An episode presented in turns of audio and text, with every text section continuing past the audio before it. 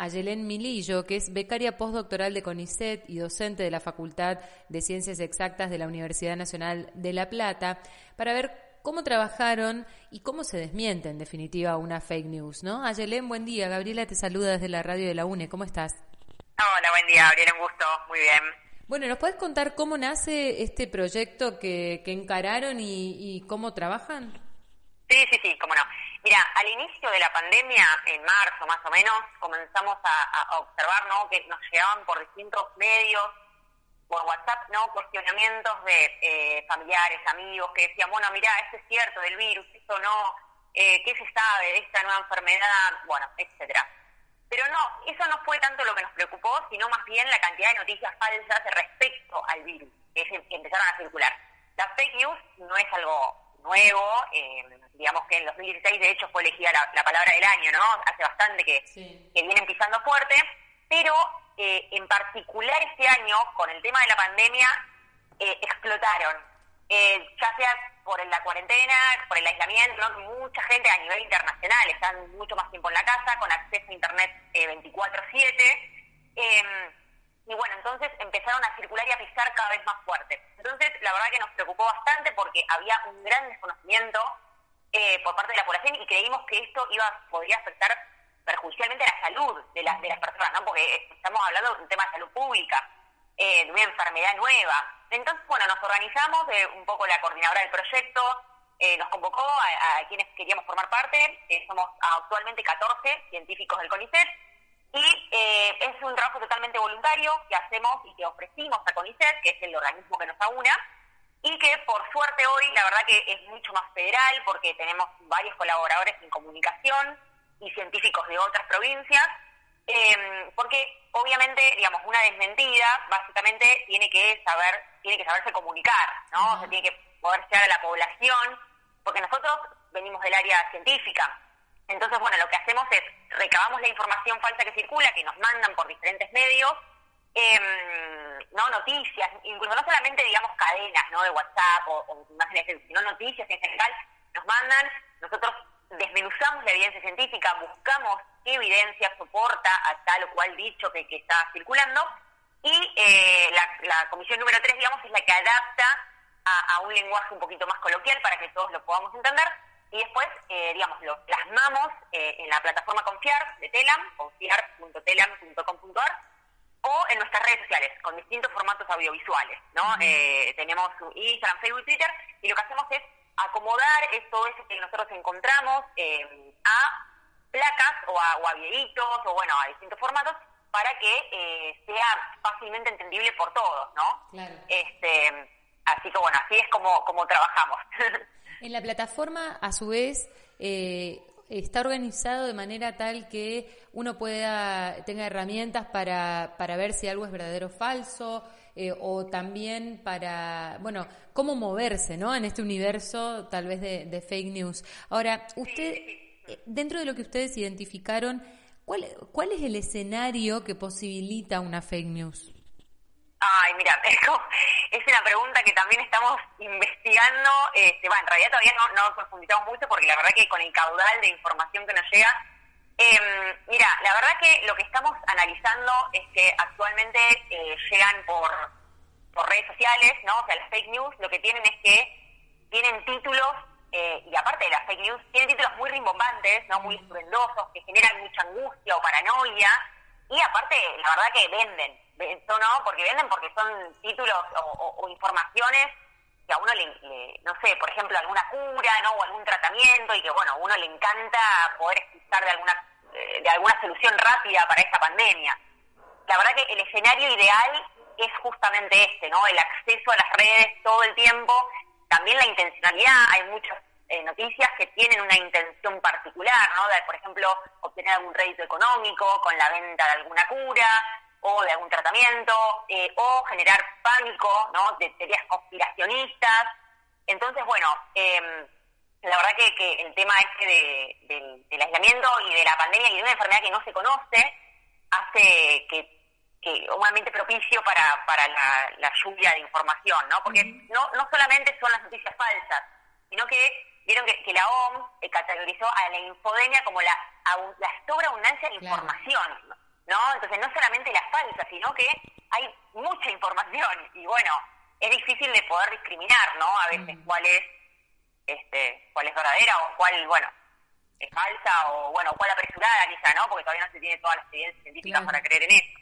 Ayelen, eh, en las diferentes fases incidió, incidieron los diferentes momentos del aislamiento. Acá en Corrientes estamos en fase 5, por ejemplo.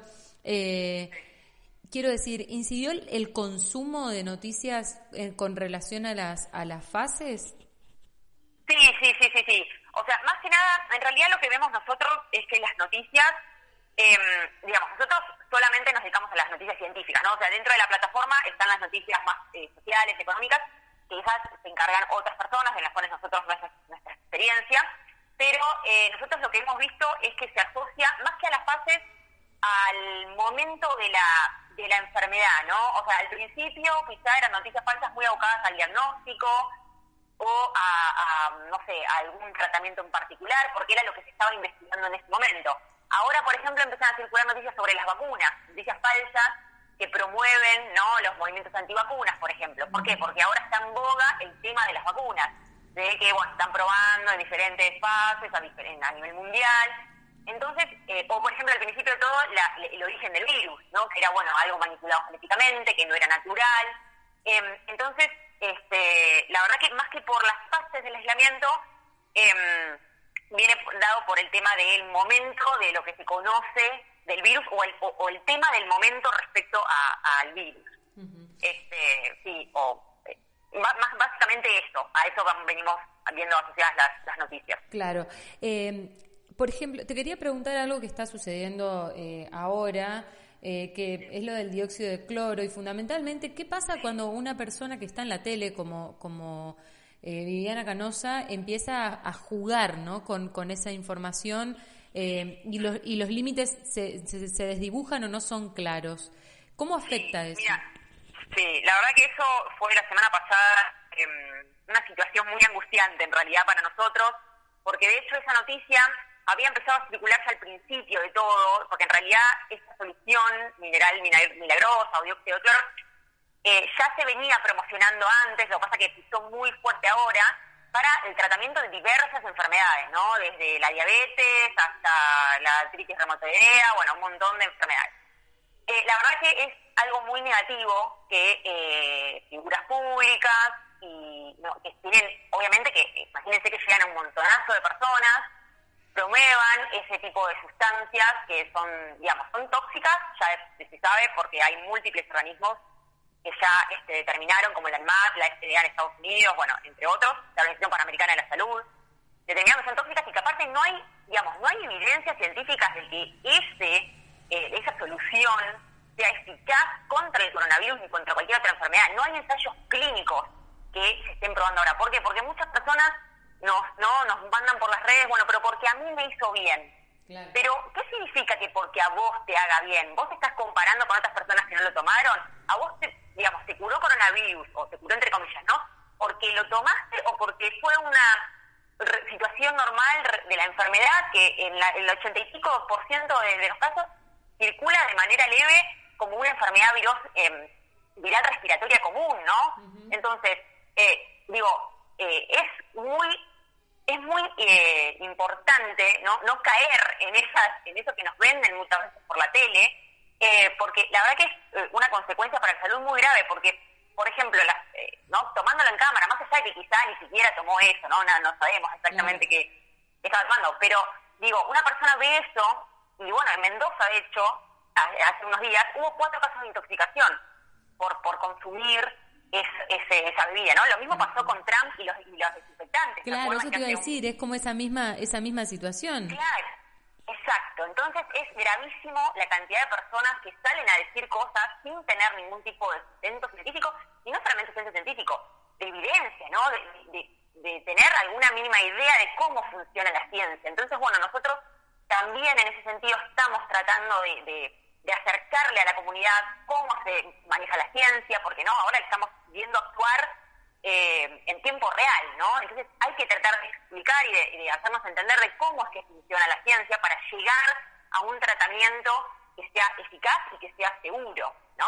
Digamos, si, al principio eh, se demuestra que unas sustancias tóxicas, o sea, para animales, por ejemplo, para células de cultivo, que así arrancan ¿no? los análisis de, algún tratamiento, entonces ya no va a pasar a la fase humana, porque ya se demostró que es tóxico al principio, ¿sí? Entonces, bueno, pero todas estas cosas quizá ahora no, no se interpretan bien, o no, entonces, bueno, están los científicos, digamos, para poder explicar a la sociedad cómo, cómo funciona eso, y también eh, no dejarse llevar, ¿no? Porque esta, estas falacias de autoridad, ¿no? Que porque el presidente Trump dijo que había que, inyectarse desinfectante de forma eh, de, broma, ¿no? Pero bueno, muchas personas obviamente lo van a seguir, ¿no?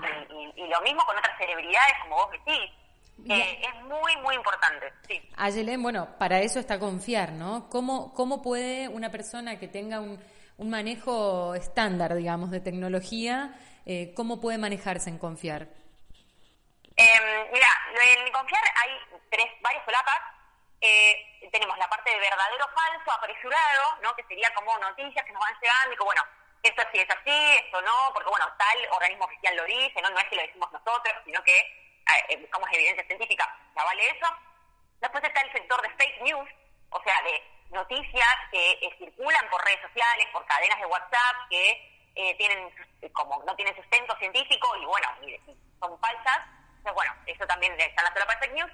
Y después hay una caja de herramientas que uno puede poner algún link o alguna imagen que le llegó por alguna cadena o por, redes sociales y eh, en esa caja de herramientas, digamos, eh, confiar, eh, em, estipula, digamos, si esa noticia es falsa o se la, se la vio asociada a tal momento y bueno, entonces orienta a la persona de si esa noticia es fake news o no. Así que puedes pegar el link o la imagen.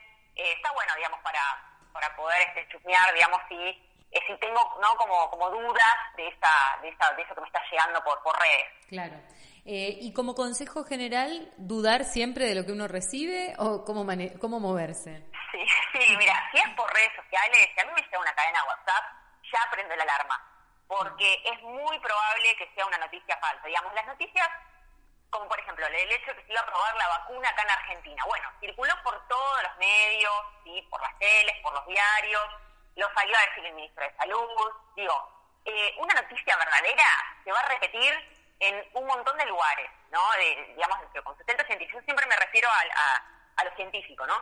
Em, después, si me llega por redes sociales, ya prendo la alarma. Si tiene títulos alarmistas, si tiene, no tiene fuentes, si no tiene una fuente, una, una fuente de una página oficial, o no, y veo que no se repite en, en ningún este, en ningún medio, ahí ya también prende la alarma. Después tengo que evaluar si esa noticia este, eh, salió, digamos, ya dije, en algún medio oficial o si este, me llega por redes sociales. eso es lo fundamental.